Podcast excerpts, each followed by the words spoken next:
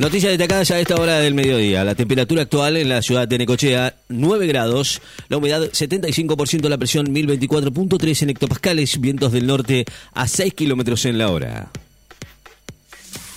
Los ortodoxos cercanos a Putin refuerzan su alianza con Orban y la iglesia húngara conservadora. Al mismo tiempo, el primer ministro húngaro forzaba la eliminación de la patriarca ortodoxa ruso Kirill de las listas personales sancionadas por la Unión Europea. El encargado de las relaciones internacionales de la Iglesia de Moscú, Hilarión, se reunieron en las últimas horas en Budapest con el cardenal conservador Peter Erdo. Tres argentinos deja de cobrar pasajes al mediodía para facilitar la asistencia a la marcha de Ni Una Menos. Tres argentinos va a dejar de cobrar los boletos a partir de este mediodía para facilitar el traslado de las personas que van a asistir a la marcha de Ni Una Menos prevista a las 5 de la tarde en Plaza de Mayo y Congreso. En la ciudad de Necochea, la concentración y la marcha de Ni Una Menos tendrá lugar este viernes al a las 5 de la tarde en la Plaza Dardo Rocha y se van a sumar algunas actividades de organizaciones feministas durante toda la jornada en ocasión de cumplirse 7 años de la primera movilización.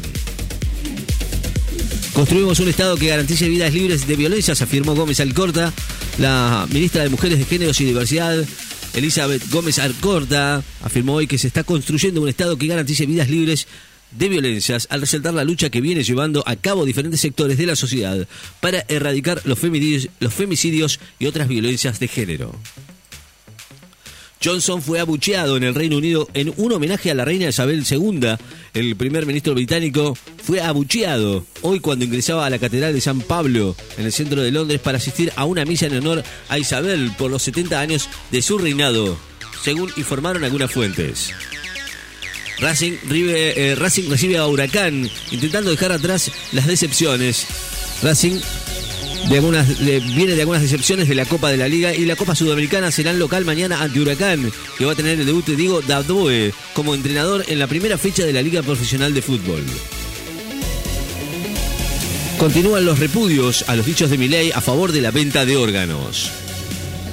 La Unión Africana advierte a Putin que África es una víctima de la guerra en Ucrania el presidente de la Unión Africana y de Senegal, Max Sol, instó hoy a su homólogo ruso Vladimir Putin a tomar conciencia de lo que los países africanos son víctimas, de la guerra en Ucrania y están amenazados ante una posible crisis alimentaria mundial aguzada por el conflicto. Rafa Nadal quiere agrandar su leyenda en el Roland Garros ante el alemán Zverev, el tenista español con un récord de 13 trofeos en el Roland Garros y 21 títulos de Grand Slam. Es el líder en el rubro y se va a medir hoy con Alexander Zverev en una de las semifinales del tradicional torneo parisino. Los argentinos Echeverri y Cerúndolo buscan su ser semifinalista en el Challenger italiano de Forli.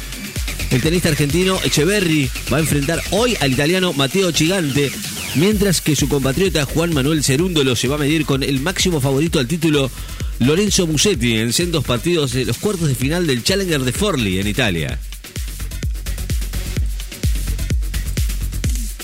La victoria será nuestra, dijo Zelensky en el día 100 de la guerra entre Ucrania y Rusia.